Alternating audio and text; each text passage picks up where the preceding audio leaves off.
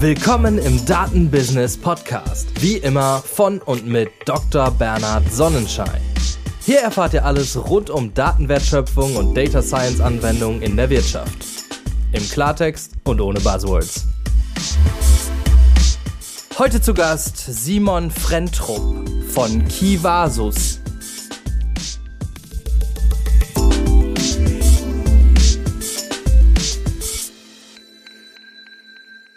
Guten Morgen, Simon. Schön, dass es klappt heute mit unserem Gespräch. Hallo Bernhard, danke für die Einladung. Simon, wir wollen dich erstmal kennenlernen. Und bevor wir nämlich auf all die Themen eingehen, Richtung Data Science, du hast Statistik studiert in Dortmund und bist dann den Weg eben Richtung Data Science gegangen, machst dort Beratung, aber auch vor allem in einem Forschungsprojekt Data Science. Und darauf wollen wir gleich vor allem eingehen. Magst du trotzdem noch ein paar Punkte hinzufügen? Gerne. Also ich falle so in die Kategorie, dass schon immer eigentlich klar war, was ich denn mal werde. Also schon als kleiner Junge habe ich da gesessen und mit Statistiken hantiert, schon im Kindergarten angefangen, eigene zu erstellen. Mhm. Und ähm, da war es dann folgerichtig, dass ich nach dem Abi äh, angefangen habe, in Dortmund Statistik zu studieren.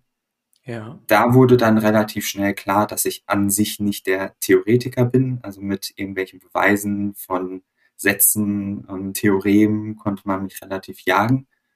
Und ähm, letztendlich durch meine Bachelorarbeit bin ich dann tiefer in den Bereich Data Science gekommen. Mhm. Da ging es ähm, dann Richtung Computer Vision darum, einen Algorithmus zu entwickeln zur Klassifikation von metallischen Partikeln, die während der Produktion anfallen das ist so ein Thema, was mich dann auch noch anderthalb, zwei Jahre weiter beschäftigt hat, ähm, während des Masters. Parallel ähm, habe ich dann meine ersten ja, Beratungserfahrungen, sage ich mal, gesammelt äh, bei der studentischen Unternehmensberatung äh, in Dortmund. Über einen Freund, den ich da kennengelernt habe, bin ich dann auch letztendlich im Beruf gekommen, an meinen ersten Job eben im Data Analytics Consulting. Mhm. Das war insofern ein guter Einstieg, als dass man extrem viel sieht viele unterschiedliche Themen, unterschiedliche Projektpartner, ähm, Unternehmen etc. Ähm, was ich dann für mich gemerkt habe, war, dass mir so ein bisschen der fachliche Fokus fehlt. Das heißt, ich wollte mich auch auf der fachlichen Ebene erst noch in einem Bereich äh, stärker weiterentwickeln. Und darüber bin ich dann bei Noster Analytics and Insights gelandet als Data Scientist ähm, bei uns im Data Science Lab in Essen. Und ähm, genau, bin da jetzt im Projekt Kivasus, im Forschungsprojekt. Äh, das Akronym vollständig heißt äh, KI-basiertes Warnsystem vor Starkregen und urbanen Sturzfluten. Mhm. Äh, genau, da bin ich jetzt etwas über ein Jahr insgesamt schon tätig drin. Mhm. Starkregen, urbane Sturzfluten, leider ein aktuelles Thema, hochrelevant. Da hatten wir einige Katastrophen zuletzt und man darf davon ausgehen, und deswegen gibt es ja auch dieses Projekt sicherlich, dass die Bedeutung solcher Katastrophen zunehmen wird. So, Forschungsprojekt und Beratung, vielleicht bevor wir genauer auf das Projekt eingehen, wie passt das zusammen? Also wie, wie kommt das überhaupt, dass du jetzt aus der Beratung heraus in einem Unternehmen an einem Forschungsprojekt vor allem teilnimmst und dort eben auch in der führender äh, Verantwortung bist? Also was wir hauptsächlich machen, ist nicht nur Beratung, sondern wir kommen stark vom Unternehmen her aus der Softwareentwicklung. Ja. Ähm, da schon seit über 20 Jahren unterwegs. Und mit der Zeit hat sich herauskristallisiert, dass der Fokus immer mehr Richtung Daten gegangen ist. Mhm. Ähm, dadurch wurde dann auch vor ein paar Jahren das Data Science Lab bei uns gegründet.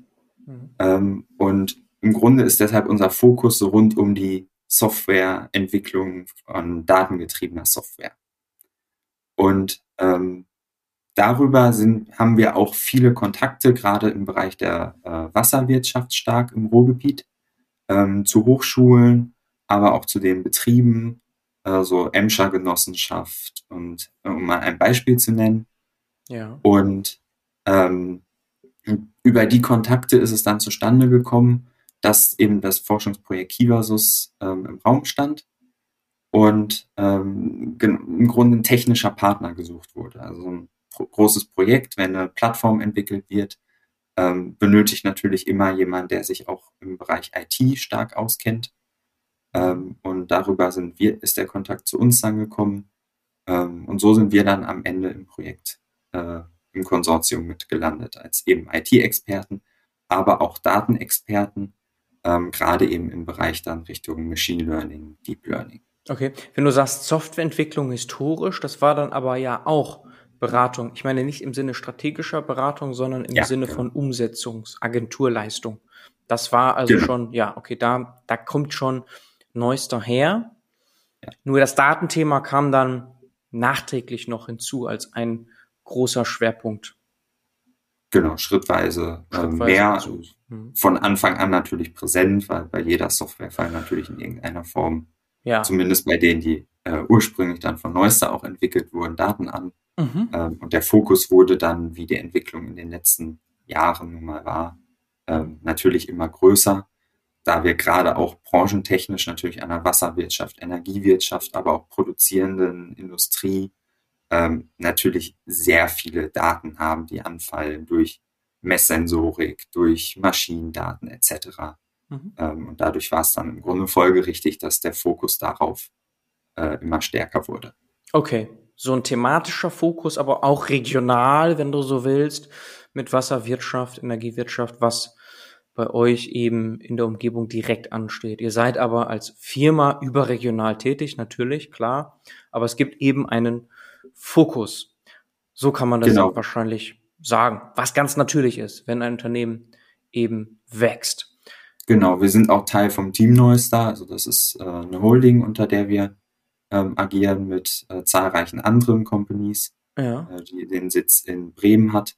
Aha. Und ähm, auch in dem Unternehmenskonstrukt sind wir mit die KI-Experten.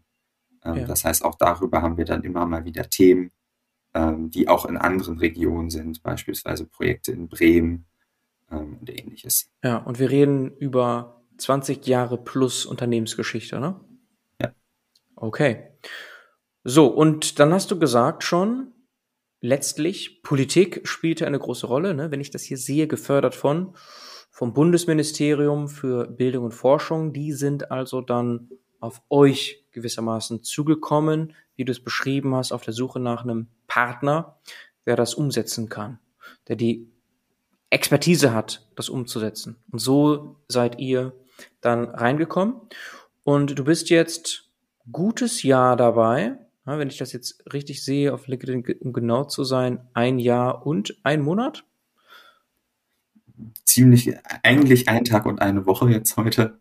Ja, und bist du dann von Anfang an direkt da rein, so, oder wie lange machst du jetzt Kivasos, dieses Forschungsprojekt? Genau, also das Projekt an sich läuft seit April letzten Jahres. Ja. Und okay. ich bin dann im Juni dazugestoßen und war auch von Anfang an dann ähm, am Anfang Vollzeit, ähm, jetzt immer noch hauptsächlich ähm, eben in Kivasos im Projekt. Okay. Das Ganze okay. läuft auf drei Jahre.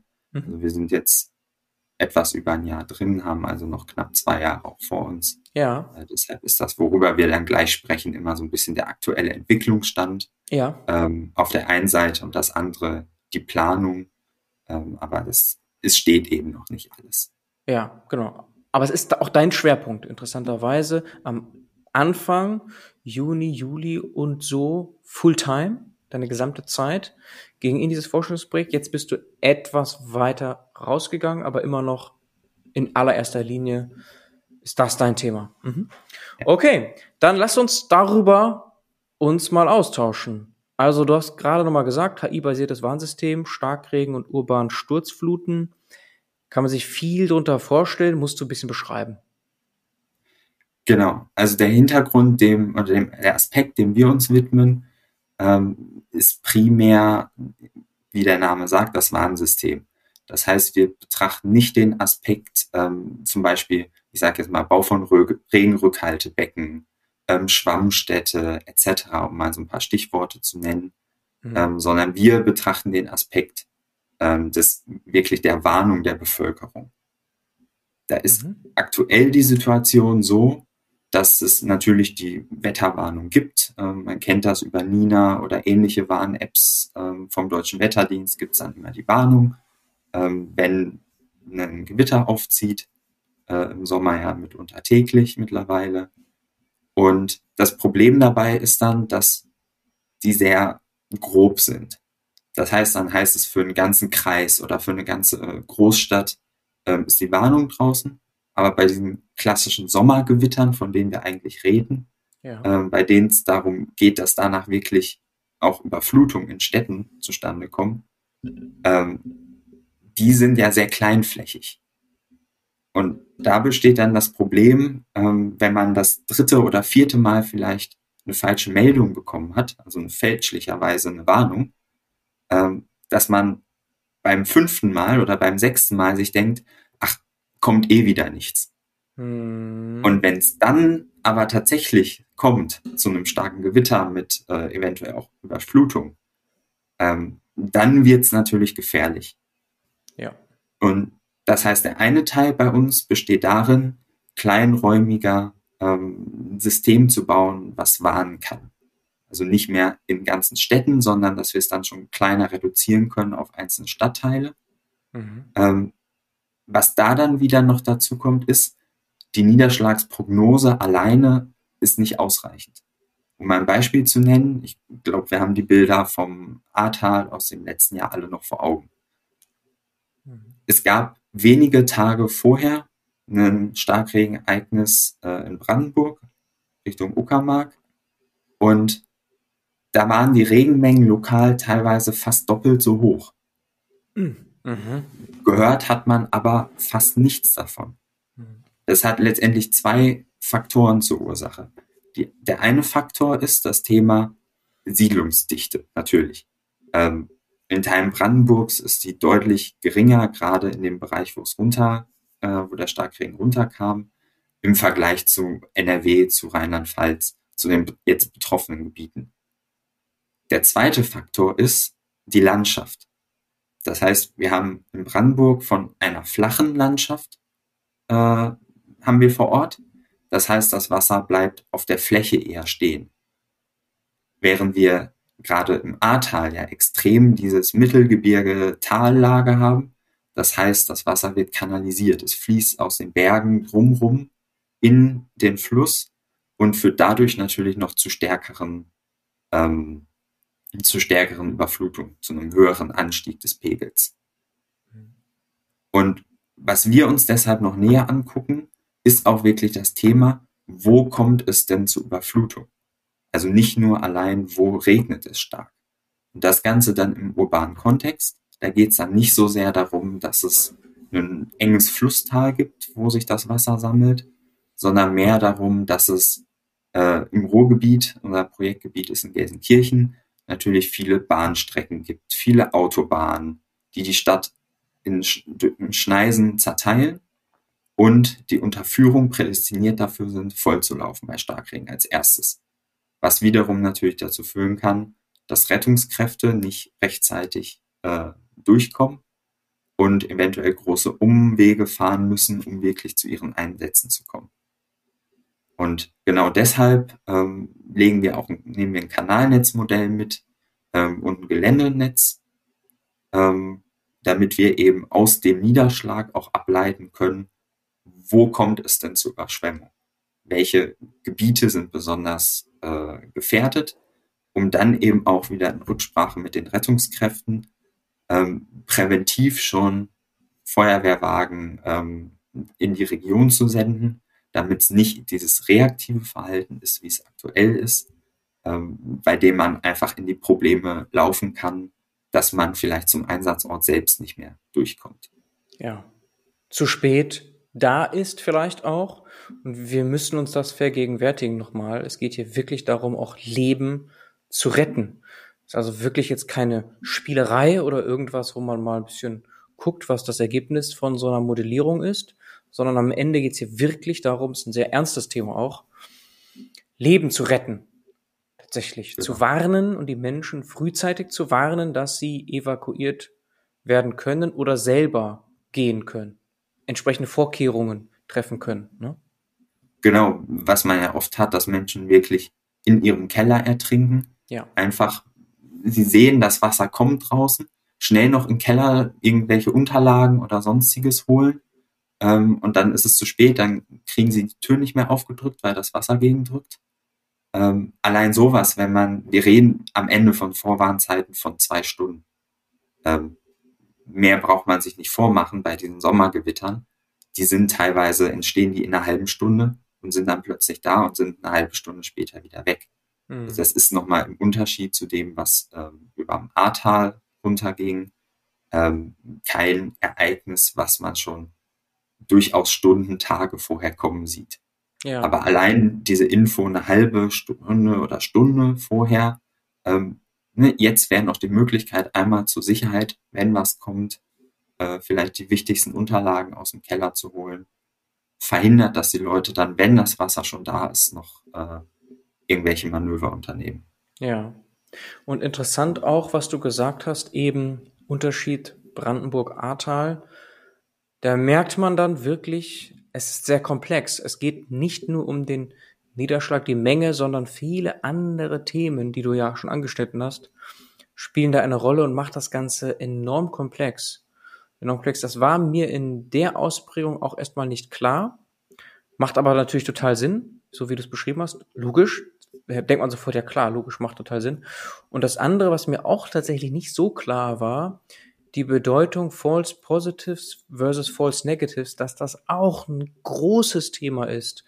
Du willst im Grunde immer rechtzeitig warnen, weil du damit Leben rettest. Auf der anderen Seite zu viele Warnungen zerrütten das Vertrauen in das System und dann hat das gar keinen Effekt mehr. Und das ist ja wirklich eine schwierige Balance. Klar, diese lokale Auflösung sehe ich ein, dass du nicht zu viele Regionen in einer Stadt warnst, wenn im Grunde nur ein ganz spezieller Teil betroffen ist. Das verstehe ich. Auf der anderen Seite hebt das die Komplexität ja nochmal so dramatisch an, dass ich fast mir gar nicht vorstellen kann, wie man das machen kann. Das musst du gleich mal also erklären. Aber damit verstehen wir jetzt schon, warum das ein Forschungsthema ein Data Science Thema und ein viel größeres Thema ist. Ja, da musst du, also das musst du uns gleich nochmal genau beschreiben. Bevor wir da einsteigen, was sind deine Aufgaben nochmal genau? Ja, also wir sind im ähm, Projektkonsortium bestehend aus fünf Partnern. Mhm. Ähm, wir von Neustars Seite aus sind ähm, für die IT zuständig und eben für die Entwicklung der Modelle mit. Ja. Bedeutet für mich jetzt konkret, womit ich mich im letzten Jahr beschäftigt habe, ist erstmal der Aufbau einer Datenplattform. Okay. Ähm, Beginn von der Datenmodellierung, erstmal gucken, welche Daten brauchen wir denn alle, welche sind verfügbar, ähm, bis hin Auswahl der äh, Methoden, Aufbau des Ganzen ähm, in der Cloud, dass wir eben ein wirklich das als zentrale Plattform haben, wo alle Daten automatisiert zusammenlaufen, wir gemeinsam die Algorithmen entwickeln können und das Ganze dann wieder am Ende in die bestehenden Systeme, aber auch auf einer eigenen Visualisierungsplattform gespielt werden kann. Okay. Auch ein sehr, also das sind ja mehrere große Themen, die du hier ansprichst. Wahrscheinlich kann man die nicht in wenigen Monaten umsetzen, wenn man nicht schon Vorarbeit geleistet hat. Das werden wir wahrscheinlich gleich auflösen können. Woher kommen denn die Daten überhaupt, wenn du sagst Datenplattformen? letztendlich haben wir da eine große Bandbreite. Das heißt, für die Niederschlagsprognose ähm, nehmen wir Radardaten vom Deutschen Wetterdienst. Ähm, das ist somit das höchst aufgelöste Produkt. Ähm, auch da ist es natürlich immer wieder so ein bisschen, ähm, gibt es gewisse Ungenauigkeiten. Das heißt, da müssen wir uns auch sehr mit dem Qualitätsmanagement beschäftigen, weil wenn man sich das vorstellt, eine Radarstation, sendet die Radarstrahlen nach außen aus. Mhm. Und natürlich, wenn da ein Baum steht oder äh, teilweise erkennt man auch auf solchen Aufnahmen, wo ein Hochhaus neu gebaut wurde, ähm, dann kommt es da natürlich zu Messfehlern. Das heißt, das ist auch ein wichtiger Punkt, äh, da die Plausibilisierung, die Validierung ähm, immer mit zu berücksichtigen. Dann haben wir unterschiedlichste Sensoren. Also zum warum, einen wir. Also wo kommen die her? Sorry, Simon, warum ja. unterschiedlichste Sensoren? Habt ihr die selber gebaut, installiert irgendwo oder was bedeutet das?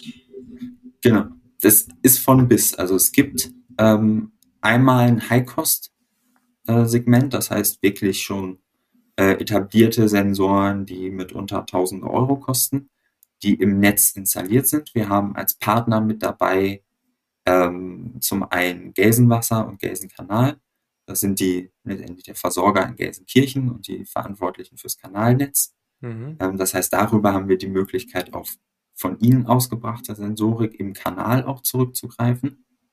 Ähm, dann durch die Kooperation die Möglichkeit, auch auf Gebäuden ähm, Niederschlagsensoren selbst auszubringen. Ähm, was im Projekt noch entwickelt wird, zum einen von Gelsenwasser, aber auch von der Hochschule Ruhr-West mit, äh, sind Low-Cost-Sensoren. Das heißt, man kann sich vorstellen, bei teuren Sensoren, ähm, so wie die Mittel in den Kommunen nun mal sind, ähm, das Geld äh, fließt nicht im Ruhrgebiet unbedingt, ähm, dass wir da versuchen, letztendlich ein Sensornetzwerk aufzubauen, dass wir punktuell teure Sensoren ausbringen mhm. und eine hohe Dichte im Raum erreichen, indem wir Low-Cost-Sensoren ausbringen. Das sind zum einen Low-Cost-Niederschlagsensoren, die ähm, flexibel verteilt werden können, zum anderen aber auch fürs Kanalsystem Sensoren, die mitunter auch bei Bedarf, also beispielsweise ähm, die Wahrscheinlichkeit, also wir sagen vorher, es kommt in den nächsten ähm, oder in den nächsten ein, zwei Stunden, ähm, eher Tagen, ähm, kommt es zu einer Gewitterfront, dann können wir hingehen und sagen, okay, wir bringen jetzt die Sensoren an dem Kanalschacht aus, um da zu messen, ähm, um so einen besseren Einblick auch ins Netz zu bekommen. Mhm. gleichzeitig wieder auch Richtung Messwert äh, Plausibilisierung das Ganze mit den High-Cost-Sensoren abzugleichen, um eben unplausible Messungen rausfiltern zu können. Ja, aber solche Sensoren, sind die nicht per Konstruktion zu langsam? Also du misst jetzt durch Niederschlag, dann ist der ja schon da. Genau. Ähm, was wir primär machen, also was wir, dann gehe ich mal ein bisschen in die Modellierung, wie wir die äh, Mod unsere Modelle am Ende aufbauen. Mhm. Ähm, zum, das eine ist das Niederschlagsmodell, was wir auf historischen Radardaten, da haben wir sowohl die Rohdaten als auch vom Deutschen Wetterdienst angeeichte Daten. Das heißt Daten, bei denen wir dann ähm, davon ausgehen können, dass sie der Wahrheit entsprechen, ähm, vorliegen. Das benutzen wir zum erstmal zur Prognose der Niederschlagsmodelle. Mhm. Dann haben wir im nächsten Schritt ähm, von der Hochschule Ruhr-West aus der Hydrologie ähm, die Experten, die Simulation durchführen. Das heißt, für unterschiedliche ähm, Niederschlagsprognosen werden, äh, wird mit dem Kanalnetz simuliert, wo es denn zum Überstau kommt und damit eben auch zu äh, Überflutungen an der Oberfläche. Das Problem dabei ist da weiß man, dass sie sehr genau sind. Also die sind so bis auf 10 Zentimeter, kann man eigentlich sagen, sind die Simulationen genau. Mhm. Ähm, was das Oberflächenwasser dann angeht. Was da das Problem ist, die sind extrem komplex und damit auch zeitintensiv. Das heißt, wenn wir vorhersagen, in einer Stunde kommt ein Starkregenereignis und dann die Simulation anstellen, bis wir das Ergebnis haben, äh, ist das Ereignis schon lange vorbei. Das heißt, an diesem Punkt setzen wir dann an, ähm, nehmen eben die Simulationsdaten als, ähm, als Grundlage, um ein Deep Learning Modell zu trainieren, um das eben zu benutzen, um mit der Niederschlagsprognose gemeinsam mit dem aktuellen Kanalstand, das heißt als Input nicht nur wie viel Regen wird kommen, sondern auch zum Beispiel wie voll ist der Kanal aktuell, um daraus dann mit dem Modell äh, die Prognose äh, in Sekundenbruchteilen zu bekommen, wie die Lage sich in den nächsten zwei Stunden voraussichtlich entwickelt. Mhm. Okay. Und magst du nochmal wiederholen, die Datengrundlage, du hast das jetzt etwas ausführlicher beschrieben, aber nur so mal die, die wichtigsten Punkte, also um welche Daten, Radar, okay, Sensor, okay, Gibt's noch was? Also Simulationen beziehen sich wiederum auch auf historische Radardaten Daten? Auf, ja, auf tatsächlichen Niederschlagsereignissen. Niedersch also okay. da nehmen wir dann die Niederschlagsmengen, die tatsächlich gemessen wurden. Okay, dann gibt's das Kanalnetz. Das sind ja auch Daten, wenn du so willst. Ne? Also äh, Genau. irgendwie werden ja auch ein- sozusagen die Geografie wird mit berücksichtigt natürlich. Was noch Wetterdaten in irgendeiner Form von einer API, die es auch wahrscheinlich leicht zugänglich gibt. Ähm, Gibt es vom Deutschen Wetterdienst beispielsweise auch Macht einiges, was da bereitgestellt wird. Oder Ähm, das ist so ein Punkt, da müssen wir noch gucken, was wir am Ende tatsächlich brauchen. Also wo es auch noch nicht ganz klar ist. Ähm, gesetzt sind eben Radardaten, Niederschlagsdaten, ähm, Kanaldurchflussdaten, mhm. ähm, alles weitere. Also da gibt's von Luftfeuchtigkeit, Sonnenscheindauer, Bewölkungsgrad und, und, und. Mhm. Ähm, gibt's unzählige Möglichkeiten. Ähm, da müssen wir so ein bisschen gucken, was uns davon wirklich weiterhilft Mhm. ähm, weil wir an der Stelle natürlich auch nicht die Daten irgendwie verbessern wollen oder so und das Modell dann mit allen Daten ähm, bewerfen wollen, äh, die mitunter auch gar keinen Mehrwert bringen. Ja, da muss man auch wieder sagen, ähm, sowas wie bei Sonnenscheindauer, das sind dann teilweise tägliche Daten, ähm, die bringen uns natürlich nichts, wenn wir im Nachhinein wissen, wie viel die Sonne denn am Tag vorher geschienen hat. Ja, okay. Es geht auch nicht um die reine Datenmenge, ne? sondern wirklich darum, dass diese Daten von den Dimensionen her ausreichend aussagekräftig sind und auch in sich ausreichend Information tragen, also nicht viel Redundanz haben. Das kannst du ja auch sehr schnell haben bei wahrscheinlich Sensordaten, kann ich mir vorstellen, dass du halt ständig das Gleiche aufnimmst. Und die wirklich interessanten Daten sind ja nun mal diese Extremfälle. Genau. So. Deshalb muss beispielsweise im Kanalnetz auch gut überlegt werden, wo man die Sensoren Ja. ähm, dann ausbringt, Mhm. weil natürlich das, da macht man sich normal kein Bild von, wie so ein Kanalnetz unter der Stadt tatsächlich aussieht. Mhm. Ähm, aber es ist halt nicht, hm, es hat nicht unbedingt immer die klare Struktur. Ja. Ähm, und da muss man die Sensoren so ausbringen, dass man natürlich auch alle Bereiche möglichst gut einen Einblick bekommt, ähm, wie die Situation da ist und nicht nur den einen Teil der Stadt gut abgedeckt hat und den anderen dabei komplett vergisst. Mhm. Okay. Und das müsst ihr aber nicht selber machen, weil es auch dafür einen Partner gibt, hast du ja erwähnt, Genau. wenn es Richtung Installation, Sensoren geht. Das heißt zusammenfassend Sensordaten momentan vor allem und Radar. genau. Ja. Und was genau gibt dir Radar? Ähm, das Radar ist letztendlich, äh, kommt in einem Rasterformat. Das heißt, wir haben so ein, ähm, im Grunde Zellen einmal übers äh, Land verteilt, Mhm. die eine Auflösung von einem Kilometer mal einem Kilometer haben. Mhm. Ähm, und für jede Zelle haben wir dann einen äh, Messwert. Das ist eben dann der Niederschlagswert. Ja. Ähm, das heißt, wir haben da ri- riesige Datenmengen.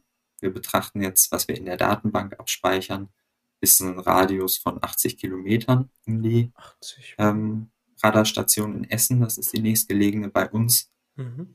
Und ähm, haben das dann eben über durchaus auch Jahrzehnte rückwirkend, um da eben auch zum Glück muss man ja sagen, ähm, dass die Starkregenereignisse doch nicht so häufig sind, ähm, dass man da eben auch eine beliebige Trainingsmenge hat, sondern in dem Bereich äh, reden wir jetzt nicht von viel mehr als 200 Starkregenereignisse in dem Zeitraum, für den wir die Radardaten haben. Welcher Zeitraum ist Ja. das?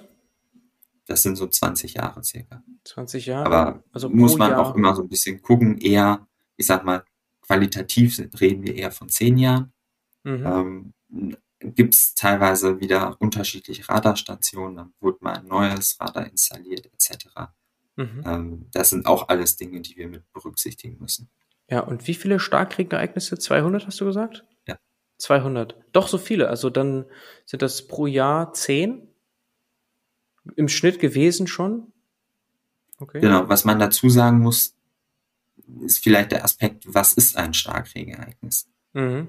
Ähm, also man guckt ja oft raus und denkt sich, das ist jetzt Starkregen. Ja. Ähm, aber wie, wie es tatsächlich gemessen wird, ist über Tabellen, ähm, die wiedergeben, also die im Grunde zwei Dimensionen haben. Das eine ist die Wiederkehrzeit, Mhm. Das andere ist die Regendauer. Mhm. Das heißt, die Wiederkehrzeit gibt an, wie oft ein Niederschlagsereignis dieser Intensität statistisch gesehen auftritt.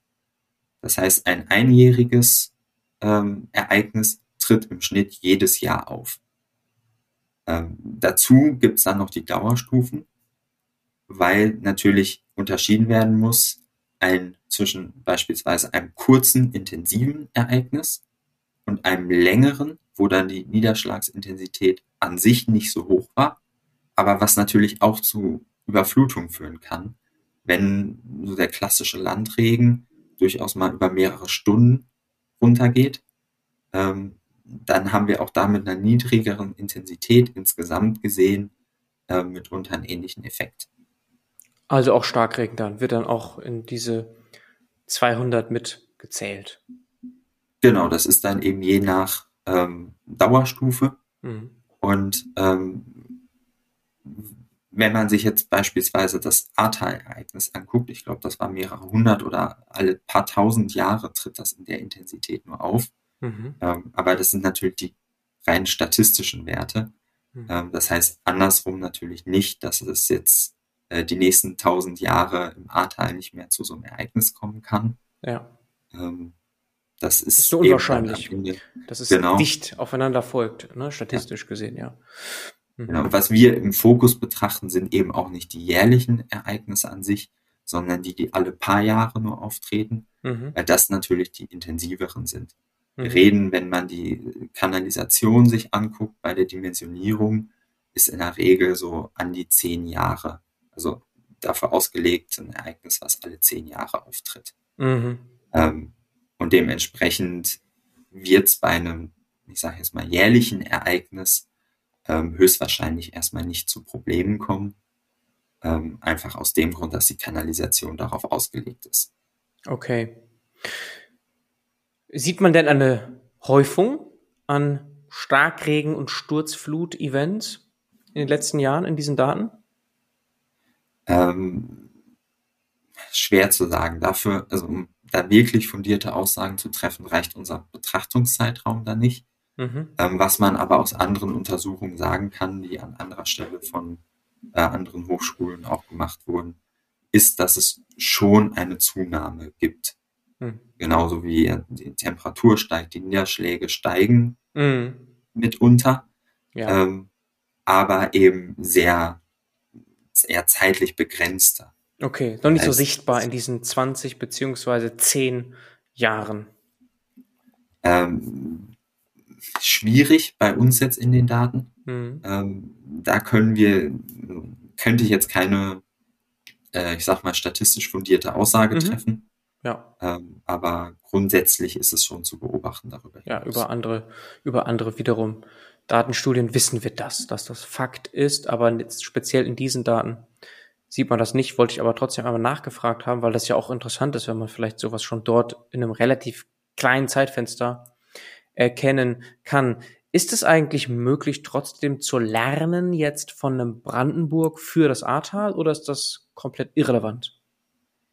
Ähm, also was wir auf jeden Fall mit versuchen, ähm, ist das Ganze möglichst ähm, ja, äh, übertragbar zu gestalten. Mhm. Das heißt, dass wir nicht das jetzt nur auf Gelsenkirchen anwenden können, ja. sondern die Erkenntnisse nachher auch übertragen. Ja. Wo man natürlich immer gucken muss, das sind dann so Themen wie ähm, die äh, Oberfläche Oberflächenstruktur, ähm, gerade im urbanen Raum natürlich auch Themen, Flächenversiegelung etc. Das ist natürlich sehr individuell. Mhm. Ähm, dazu kommt, dass wir auch die Informationen aus dem Kanalnetz benutzen am Ende, die wir jetzt so natürlich aus anderen Ereignissen nicht unbedingt vorliegen haben. Mhm. Das heißt, wo wir die Ereignisse primär für nutzen, ähm, die vergangenen, äh, ist für Niederschlagsprognose. Äh, da könnten wir durchaus hingehen und auch sagen, wir nehmen jetzt Ereignisse, die sonst woanders in Deutschland stattgefunden haben mhm. ähm, und führen entsprechend die Prognose durch.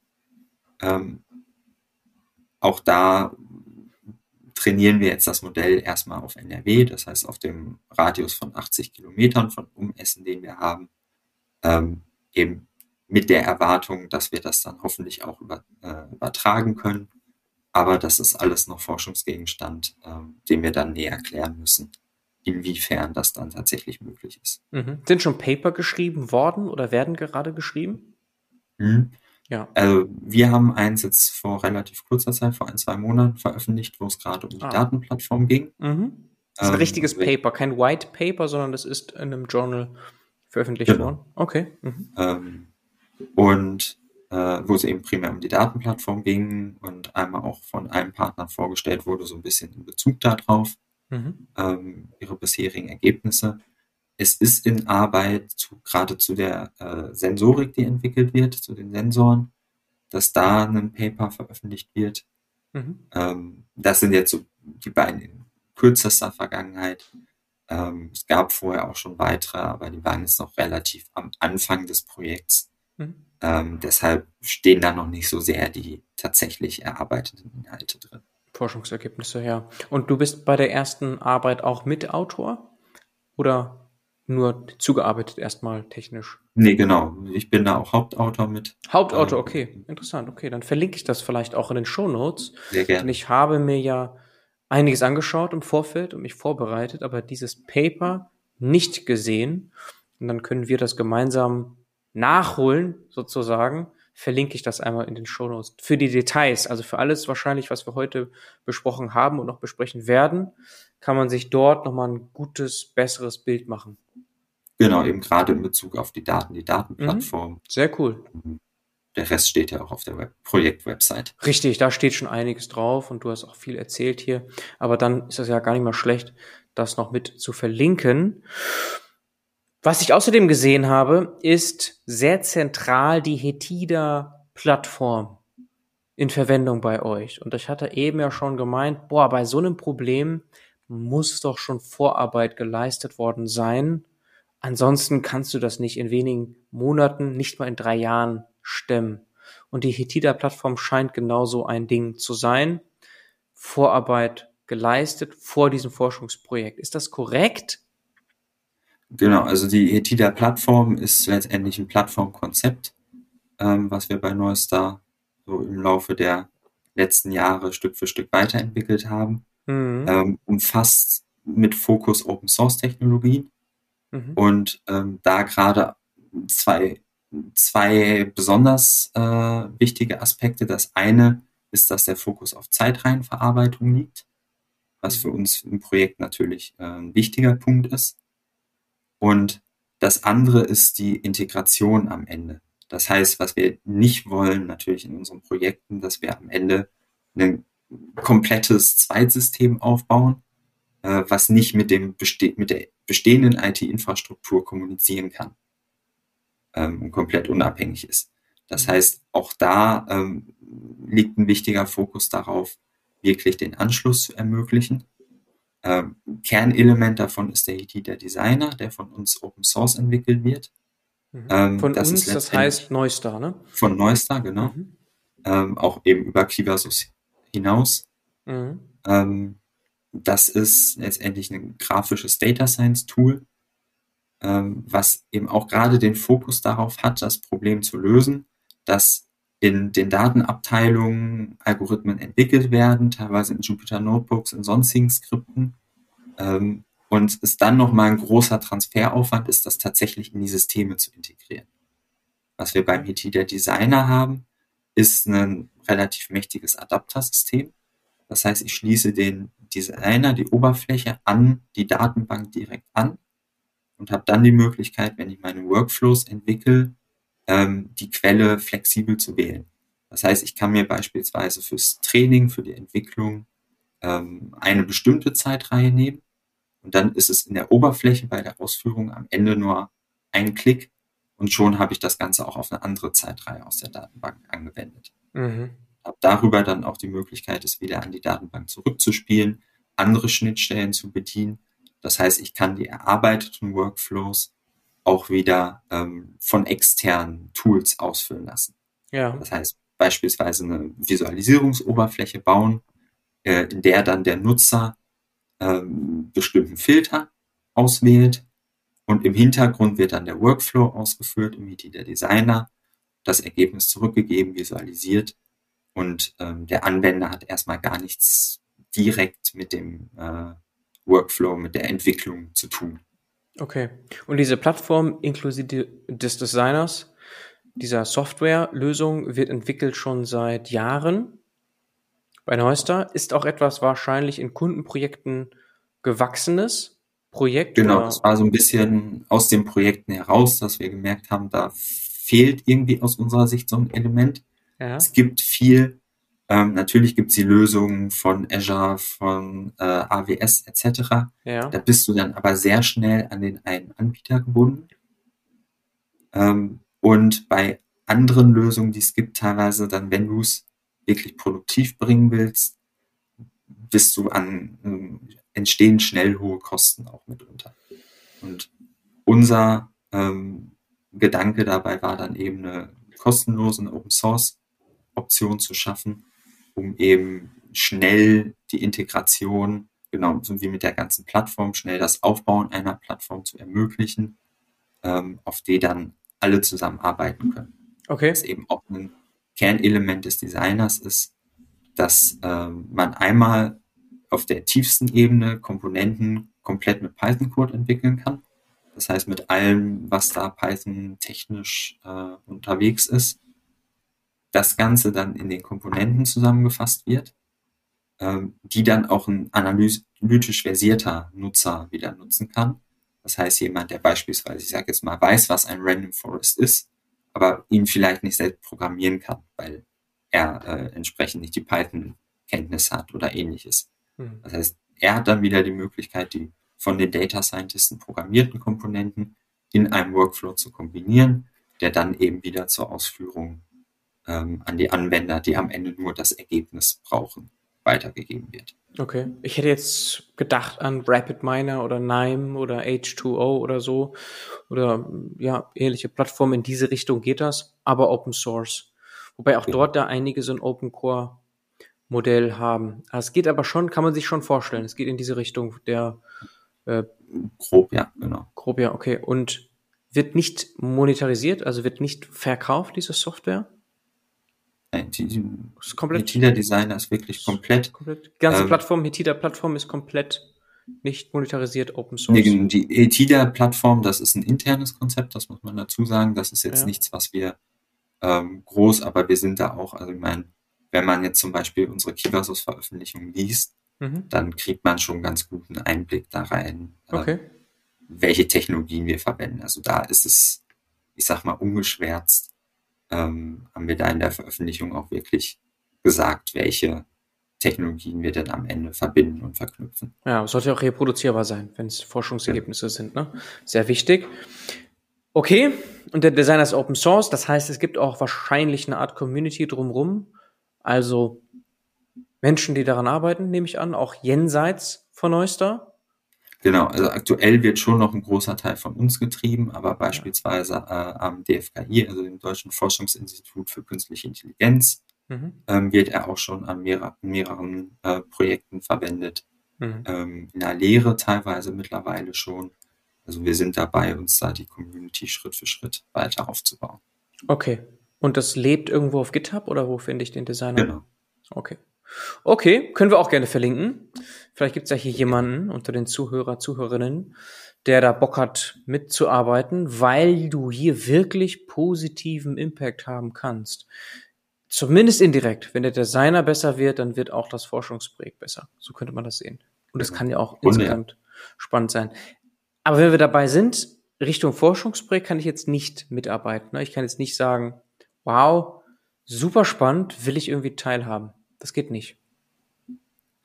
Also theoretisch, wenn man zufällig im Projektgebiet wohnt und eine Wetterstation bei sich im Garten stehen hat, mhm. nehmen wir die Daten natürlich gerne.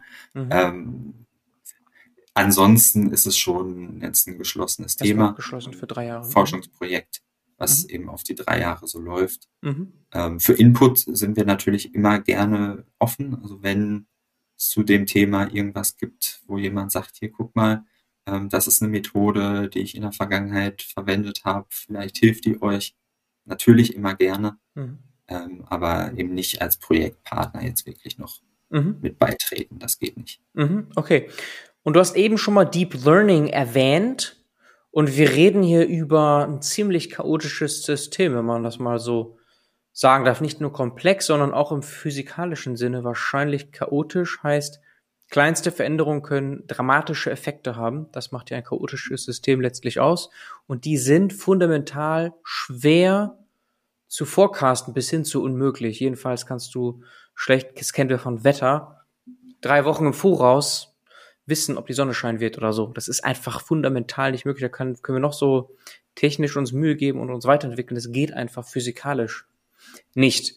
Und ich weiß zum Beispiel, dass es um die Gruppe um Edward Ott, weiß nicht, ob der dir was sagt, der hat so im Bereich chaotische Systeme sehr viel in den letzten Jahren publiziert, was man da so Richtung Reservoir Computing zum Beispiel machen kann. Das ist auch ein Deep Learning Approach hin zu Forecasting von solchen Systemen. Ist dir das bekannt? Nutzt du das vielleicht? Nutzt ihr das vielleicht? Und wenn nein, was, was, was macht ihr dann? Genau. Ähm, konkret nutzen wir das jetzt nicht. Mhm. Ähm, der aktuelle Stand ist, dass wir gerade im Bereich der ähm, Überflutungsprognose schon auch bei der Entwicklung ähm, von Modellen sind. Das ist hauptsächlich gerade auch die Expertise von der Hochschule Ruhr-West. Ähm, wir sind da an der Stelle mehr in der unterstützenden Funktion. Mhm. Ähm, und da gibt es Ansätze aus der Vergangenheit auch, die ähm, aber alle nicht so 100% unseren Punkt treffen. Das heißt, da geht es dann eher um Flusssysteme ähm, und es ist schwierig, was wirklich bezogen auf Kanalnetze zu finden. Mhm. Ähm, aber wir gucken eben, dass wir uns da so ein bisschen an diesen Ansätzen orientieren. Ähm, bei der Struktur, die wir jetzt derzeit testen, ähm, basiert im Grunde auf einem Unit. Also ähm, klassisches Deep Learning Modell eigentlich, ähm, wo wir dann eben im Detail Anpassungen vornehmen. Mhm. Das heißt zum Beispiel, wenn wir, äh, dass wir die Daten, wir haben ja unterschiedliche Datenquellen, dass wir die nicht unbedingt alle nur durch dasselbe Modell ähm, transformieren, sondern mitunter mehrere Modelle bauen, die wir am Ende als Ensemble zusammenfügen. Mhm.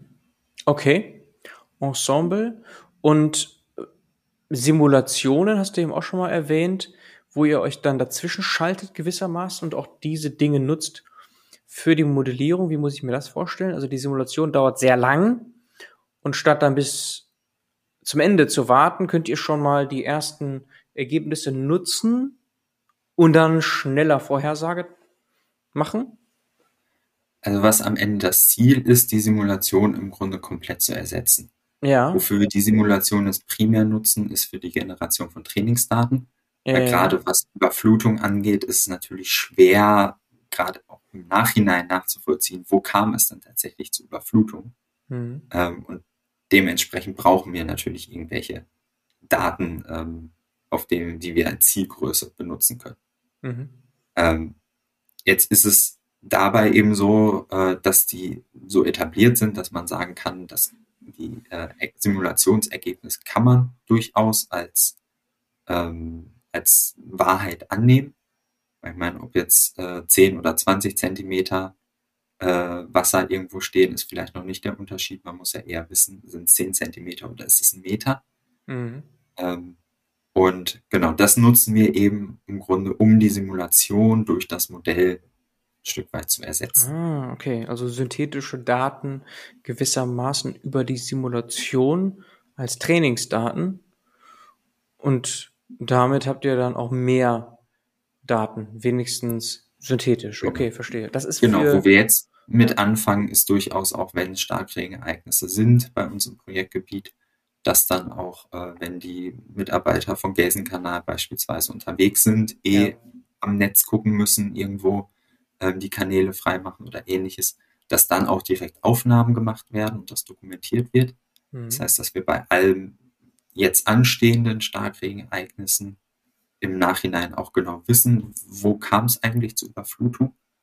Ähm, aber eben bei den historischen ähm, Ereignissen können wir das so natürlich im Detail nicht mehr nachvollziehen. Mhm. Und dafür kommen dann eben diese synthetischen Simulationsdaten dazu. Okay, und was ist schwieriger? Abfluss, Vorhersagen oder Niederschlag? Weil das sind ja zwei, um das jetzt nochmal ganz klar zu machen, zwei Cases, die ihr beide bearbeitet. Ne? Das sind zwei verschiedene Modellierungsherausforderungen. Ja. Ähm, ich würde sagen eher der Niederschlag, weil es da ähm, im Grunde mehr ja, Unbekannte gibt eine höhere Dynamik drin ist. Das Kanalnetz ist an sich starr. Das mhm. heißt, ich sage jetzt mal stark vereinfacht.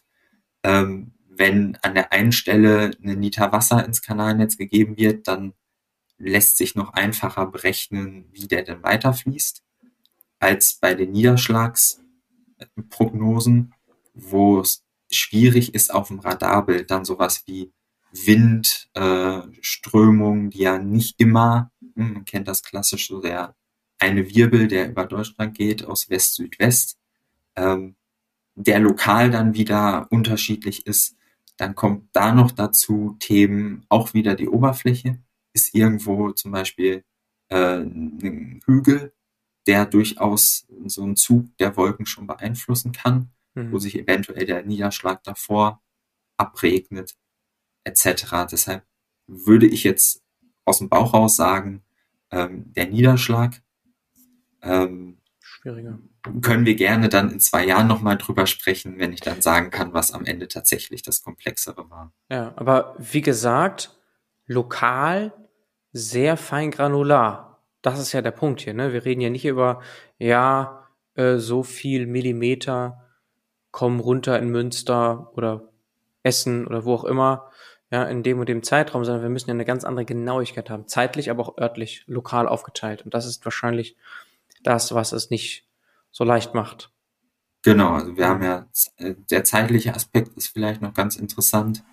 Ähm, die Radardaten werden alle fünf Minuten aufgenommen vom Deutschen Wetterdienst. Mhm. Ähm, das heißt, dadurch ist im Grunde auch vorgegeben, was, wie oft wir die Prognose durchführen können. Mhm. Ähm, genau, das tun wir dann eben ja für jeden Quadratkilometer. Mhm. Okay. Und wie testet ihr das Ganze dann? Also ja, Trainingsdaten habt ihr teilweise synthetisch über die Simulation und die Simulation ist vor allem Richtung Abfluss, korrekt? Oder auch Niederschlag? Nee, die Simulation ist Richtung Abfluss, genau. Kanalnetz und so. Oberfläche. Und ähm, wie testet ihr dann jetzt zum Beispiel Niederschlagsmodelle? Also wie, wie genau die sind? Das muss ja irgendeine Art von Ergebnis geben, so das und das ist die Benchmark. Genau, da haben wir, ähm, also wir nutzen für die Prognose Rohdaten, die noch nicht vorverarbeitet sind. Das heißt, sowas, wie ich eben schon angesprochen habe, dass es teilweise mit Verdeckungen gibt von Bereichen. Ähm, ein Thema, was man hat, ist natürlich, kann man sich vorstellen, wenn irgendwo Starkregen runterkommt, dass die Radarstrahlen dahinter nicht mehr so genau messen können. Das heißt, dass es hinter äh, Niederschlagsfronten immer wieder zu Verzerrungen kommt.